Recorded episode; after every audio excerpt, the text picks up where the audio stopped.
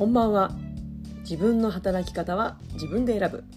フリーランスティーチャーのじゅんじゅんです。現在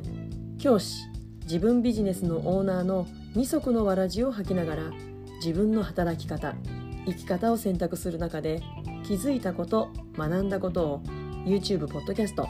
ブログなどを通じて発信活動をしています、えー、冒頭でねいつも「おはようございます」って言ってるんですけれども今日は「こんばんは」です。今夜です、えー、11月26日金曜日の夜に、えー、このポッドキャスト撮ってます。まあねいつも前日前々日、まあ、もしくはまあもうまとめ撮りをしてねあのちゃんと間に合うように、うん、準備してるんですけどももう今週先週もいろんなことが立て込んでちょっと間に合わなくて、うん、夜ねなんとか、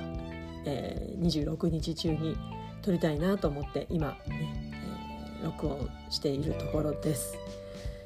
えー、本当に1週間お疲れ様でした皆さん。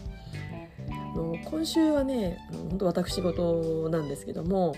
私の、まあ、実の母の命日があったんですよ。私の母は19私が19の時に病気で亡くなっているんですけれども、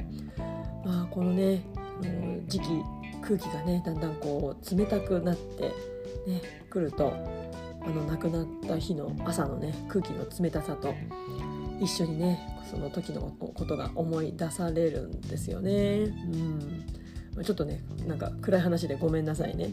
もうね計算すると30年以上ってねいやほんと信じられないですよね時間が経つのは本当早いです。まあね、この母親の影響ってね、まあ、誰でも同じだと思うんですけど大きいですよね本当にの、まあ、特に私教師をしてきたのでこう人を育てるというか、うん、なんかその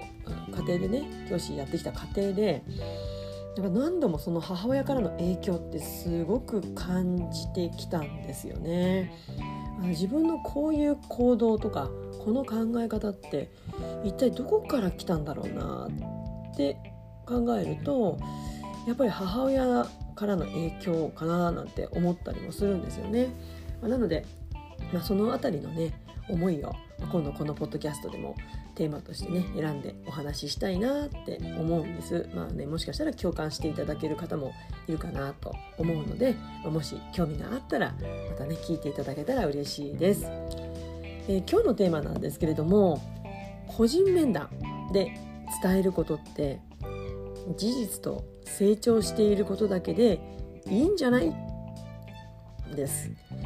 ちょっとね回りくどい言い方になってますけど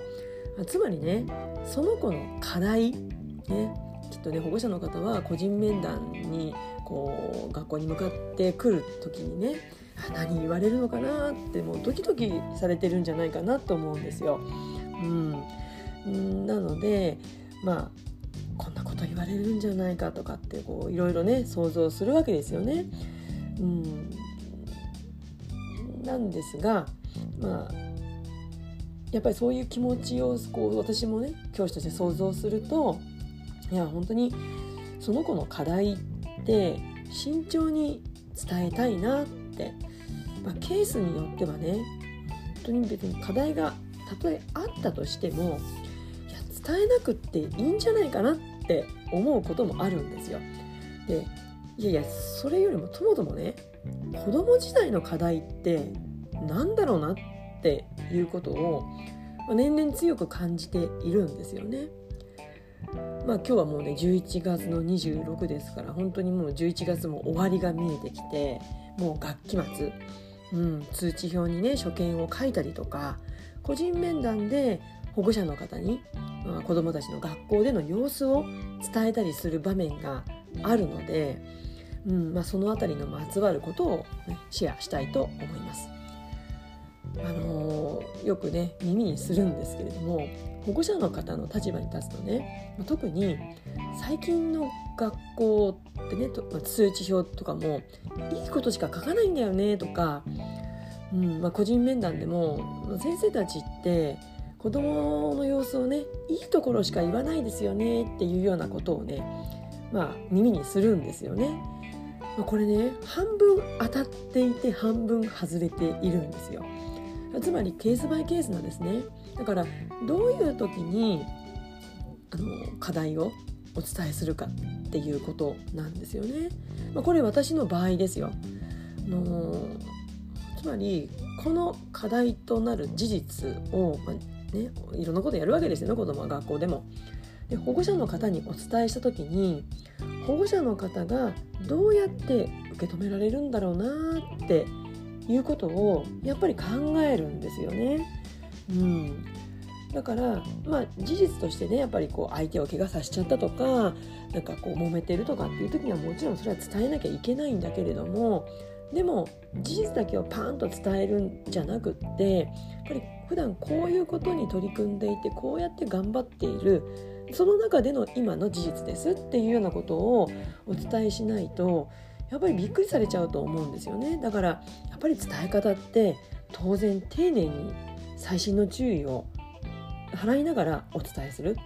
やっぱりこれも、ね、当然だけど失礼のないように言葉は選ばなきゃいけないなって思います。でただ保護者の方にもいろんなタイプの方いらっしゃるので、まあ、私もね実はそうですけどやっぱりこう何か言われた時にね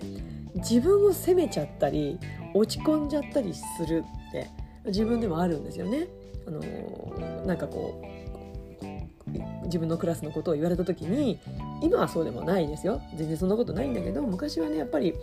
経験浅い頃は自分に自信がないから何か言われると、はあ、自分の指導力が足りないんじゃないかなとかね。やっぱりこう責めちゃうわけですよ。落ち込むんですよね。でも落ち込んでる場合じゃなくってでもやっぱりいろんなタイプの方がいるのでね。やっぱりタイミングをね見るようにしますね。やっぱり伝え方をに気をつけなきゃいけない。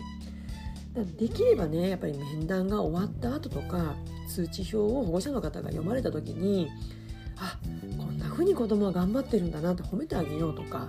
あ今日はあの子の好きなおかずをちょっと作ってあげようかなとか。いやうちではこんな課題がいっぱいあるけどいや意外にうちの子頑張ってるんじゃないの？って、まあ、そんな風にね思っていただきたいんですよね。じゃあ課題はどうするの？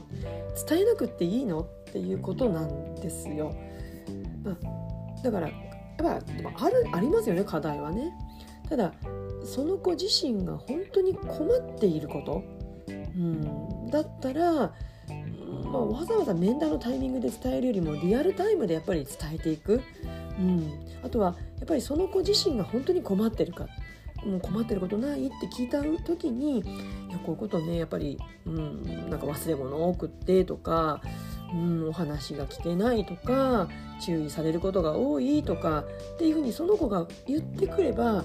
お子さんがこういうことで困っているようなので私がこんなふうに対応してますとか支援してますとかまたは私が何かお手伝いできることありませんかっていうような伝え方をするようにしているんですよね。だから教師が困っているからじゃなくって、まあ、当たり前だけどその子が困っていなければやっぱり課題は課題じゃないんですよね。うん、もしかしたら来年になったらできるようになっている今の課題かもしれないし。だからやっぱりね人間いくつになっても成長過程じゃないですか、ね、死ぬまで。大人でもありませんか？去年はねあんなことでね悩んでいたけどいやなんか今は乗り越えてなんかこうもの見方考え方がなんか変化してるなーってなんかおおらかになってるなーなんて私結構あるんですよね。だから子供時代の課題はいやもうね自分もこの年になっても本当そうですけど体験を通して学んでいくしかないんですよね。だから何度も繰り返してしまう失敗はやっぱりその子が本当に、まあ、痛い目に遭うとか本当に恥ずかしい思いをするっていうことで体験して学んでいくしかなくって自分で気づくしかなくってだからそれよりもその子のいいところ光るところその子が好きなこと得意なことにフォーカスしていった方がやっぱり理にかなっているんですよね。うん、だからやっぱり失敗体験はすごく大事で子どもたちの目の前の大小さまざまなねこうゴロゴロとした小石石を大人がきれいに失敗しないように吐き清めちゃったらその子の課題を乗り越える体験のチャンスを奪ってしまうんですよね。だからやっぱり転ばせてあげなきゃいけない、うん、そう思うんですよね、えー、今日は個人面談で伝えることって事実と成長していることだけでいいんじゃないっていうことについてお話をしました。まあね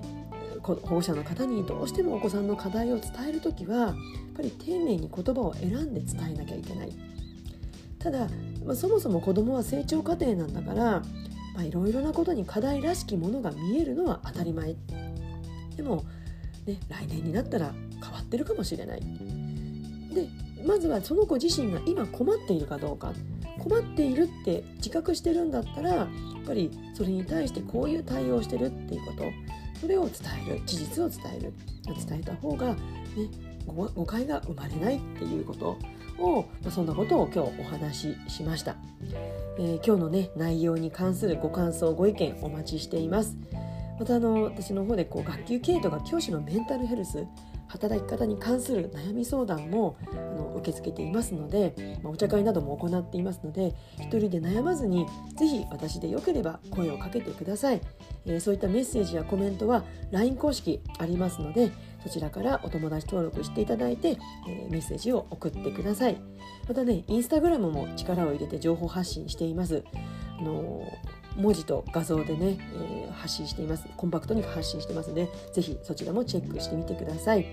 えー、それでは次回のポッドキャスト YouTube まで。Let's have fun! バイバイ